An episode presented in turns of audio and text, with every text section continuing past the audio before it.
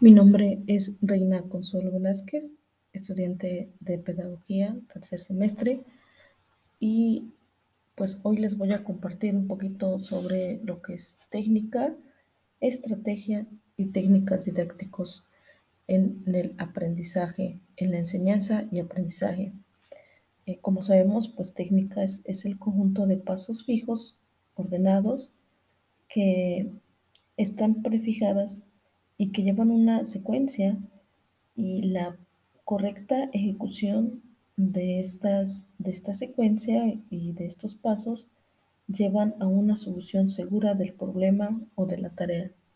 En cuestión de la estrategia, eh, pues la estrategia es la forma inteligente y organizada de resolver un problema de aprendizaje. En cuestión de técnicas didácticos, eh, sabemos que es el conjunto de procedimientos sistematizados que apoya el logro de una parte del aprendizaje. Básicamente es que las, técnicas didácticos pues eh, facilitan el logro que se percibe con la estrategia. Pero ¿cuál es el, objetivo de utilizar eh, técnicas, estrategias o técnicas didácticos dentro de un aula?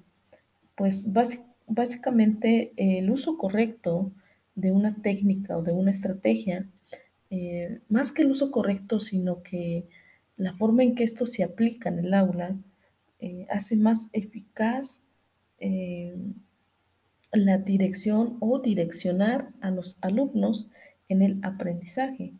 gracias a estas técnicas, pues se puede decir eh, cuando estas técnicas están bien elaboradas, pues los conocimientos eh, se pueden adquirir, ¿no? Los conocimientos que los alumnos pueden adquirir, eh, pues conllevan menos esfuerzo, ¿no? Y también el momento en que el maestro puede utilizar estas técnicas y estas estrategias, también hace más eficaz lo que es la enseñanza y para los alumnos el aprendizaje.